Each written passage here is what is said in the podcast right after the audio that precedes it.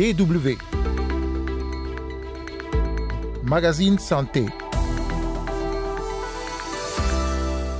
La synthèse bucco-dentaire, de façon conceptuelle, est la santé que l'on voudrait de la cavité buccale et ses répercussions à distance sur les autres organes de l'organisme humain. Donc une bouche en bonne santé préfigure déjà une santé générale parfaite. Le docteur Daniel Amanti, chirurgien dentiste de métier, résume ainsi l'importance de la santé bucco-dentaire.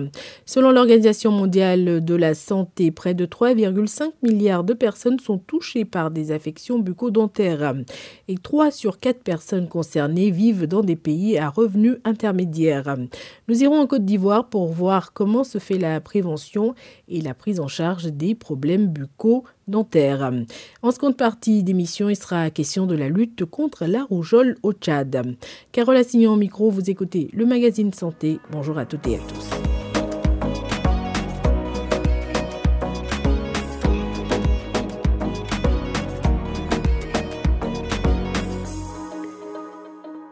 Carie dentaire, maladie parodontale, chute de dents, cancer de la bouche, autant de pathologies bucco-dentaires qui peuvent affecter un individu et même dans certains cas être à l'origine de décès. Pourtant, la grande partie de ces maladies sont évitables et peuvent être traitées à un stade précoce. À l'échelle mondiale, on estime que 2 milliards de personnes souffrent de caries dentaires et 514 millions d'enfants de caries des dents de lait. En Côte d'Ivoire, selon une étude réalisée en 2020, 60% de la population souffrirait de problèmes bucco-dentaires et 70% oublierait de se brosser les dents chaque jour. Au-delà de la prise en charge des problèmes buccaux et dentaires, l'accent est de plus en plus mis sur la prévention. Le reportage à Abidjan de notre correspondant sur place, Julien Adaye. Pour nous faire une idée de ce que les Ivoiriens savent de la santé bucco-dentaire, c'est dans les rues de Yopougon, une commune située dans le nord d'Abidjan, que nous avons tendu notre micro et les réponses sont variées. Il y a ceux qui ne savent pas vraiment. C'est quoi la santé bucco-dentaire? La santé Pourquoi? Bon.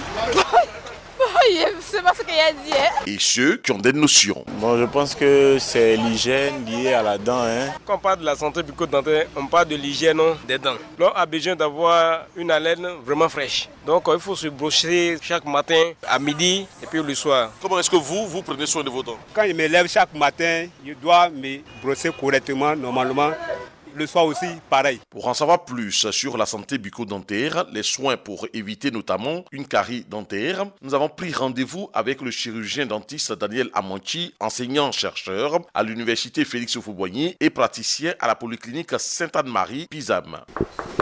Oui, vous pouvez rentrer. Bonjour docteur. Bonjour monsieur. Je vais vous installer. Merci. Selon le docteur Daniel Amanchi, la carie dentaire constitue un problème majeur de santé publique. C'est pourquoi il insiste sur les soins bucco-dentaires. La santé bucco-dentaire, de façon conceptuelle, est la santé que l'on voudrait de la cavité buccale et ses répercussions à distance sur les autres organes de l'organisme humain. Donc une bouche en bonne santé préfigure déjà une santé générale parfaite. Les dentistes ont une mission de prévention, de soins et de guérison. Il est donc important de consulter un dentiste sans attendre les premiers signes de l'inflammation douloureuse. Mais comment doit-on se brosser efficacement les dents? Le docteur Daniel Amanki explique la méthode appropriée. Se brosser les dents après chaque repas voudrait dire qu'il faut connaître la méthode de brossage pour que nous brossons les dents du haut vers le bas ou du bas vers le haut, de la gencive vers la dent, et de façon alternée à gauche, à droite, en haut en bas, en dedans et en dehors. Ensuite, il faut brosser la langue et surtout visiter le médecin. La Côte d'Ivoire compte seulement 900 chirurgiens dentistes pour une population estimée à plus de 28 millions d'habitants. 896 dentistes sont inscrits à l'ordre des chirurgiens dentistes. Abidjan a un ratio de 1 dentiste pour 6 000 habitants et l'intérieur du pays compte un dentiste pour 35 000 habitants alors que le ratio recommandé par l'OMS est de 1 dentiste pour 10 000 habitants. Il se pose alors un problème de répartition sur l'ensemble du territoire. Le docteur Daniel Amonchi préconise toutefois au moins une visite annuelle chez un dentiste. Il est bon que les visites soient périodiques de chaque année. On vient, on regarde, il n'y a pas seulement que les dents de la cavité buccale. Il y a une autre maladie que beaucoup de nos concitoyens ignorent, c'est la maladie des gencives. La maladie des gencives est plus redoutable que la maladie de la dent. Il y a encore d'autres maladies qui peuvent s'apparenter à des lésions qui sont simples, mais ce sont des lésions qui sont précancéreuses ou bien cancéreuses. Donc tout cela mérite d'être vu par le chirurgien dentiste que nous sommes. Voilà, vous allez bien vous installer, poser les jambes. Ok, merci beaucoup. Voilà.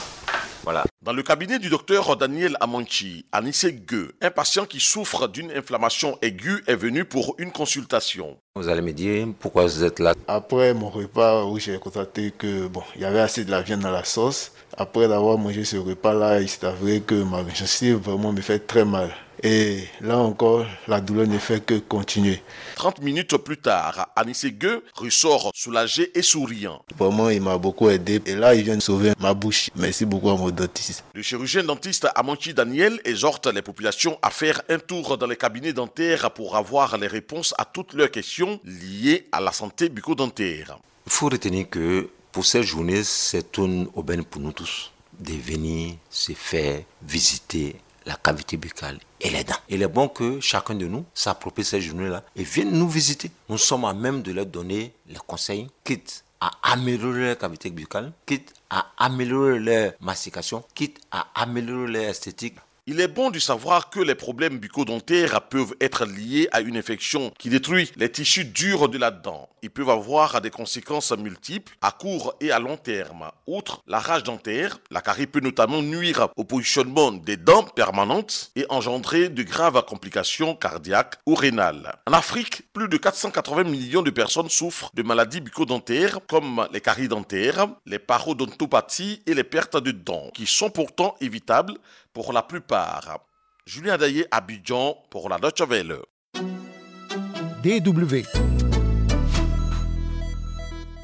Le magazine Santé, deuxième partie, direction le Tchad, qui a connu ces dernières années une résurgence d'épidémie de rougeole.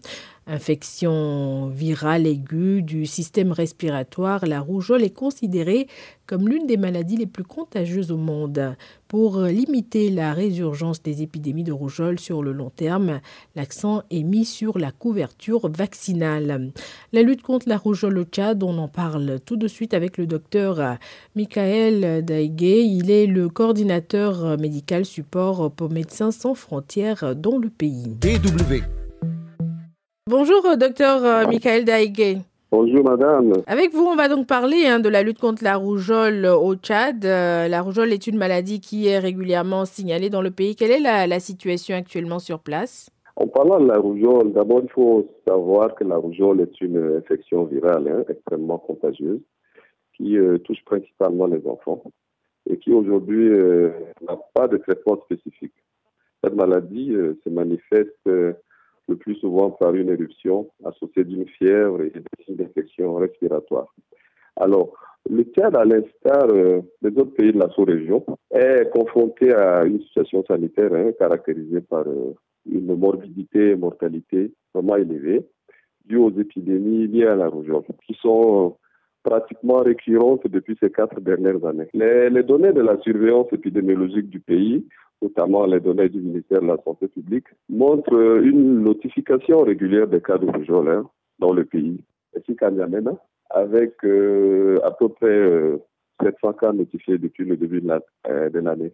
Alors, devant euh, cette situation, euh, il y a plusieurs actions qui ont été menées et l'une de ces actions concrètes, c'est la vaccination de masse qui a permis de vacciner pratiquement un million d'enfants de 6 mois à 14 ans. Pourquoi cette tranche d'âge spécifiquement?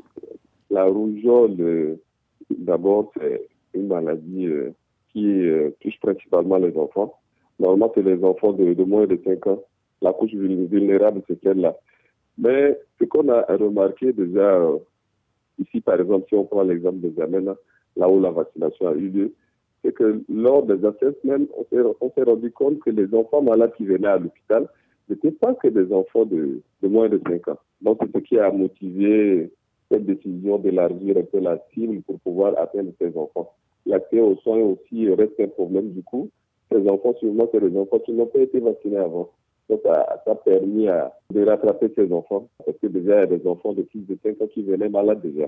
Donc, quelquefois, il y a des parents qui ne signalent pas que l'enfant a eu à faire la maladie. C'est signalé que c'est clair que l'enfant a déjà fait sa maladie on ne le vaccine plus. Il doit avoir une immunité naturelle derrière. Est-ce que justement, parallèlement aux campagnes de vaccination, il y a aussi une campagne de sensibilisation pour informer euh, les parents, les populations au sujet de cette maladie? Avant de commencer euh, la campagne de vaccination, il y a eu euh, une campagne de sensibilisation.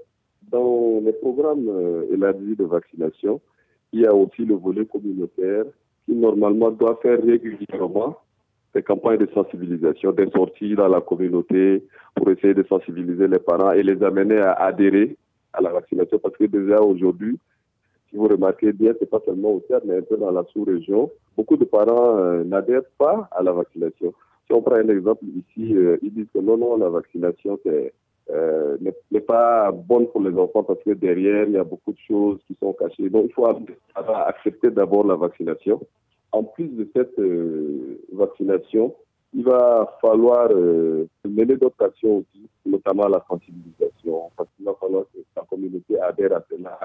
Même si on fait euh, régulièrement la, vaccination de routine, ce qu'il ne faut pas oublier, c'est qu'on pourra toujours avoir quelquefois des poches ou des flambées. Donc, l'idée pour MSF actuellement, c'est que en appuyant le, le ministère de la Santé publique dans le programme élargi de vaccination, MSF permet de renforcer ce programme élargi de vaccination et met en place aussi un stock d'urgence. Même si la vaccination de routine euh, commence à aller, on doit toujours s'attendre à des urgences, des épidémies, des couches. Alors, il va falloir être prêt. Autre chose, il va falloir mettre un accent sur la surveillance. Et ensemble avec euh, l'équipe du ministère, normalement, on pourra arriver à améliorer la situation. Et c'est avec ces explications du docteur Michael Deigué, euh, coordinateur médical support pour Médecins sans frontières au Tchad, que prend fin ce numéro du magazine Santé. Merci pour l'écoute et à la semaine prochaine.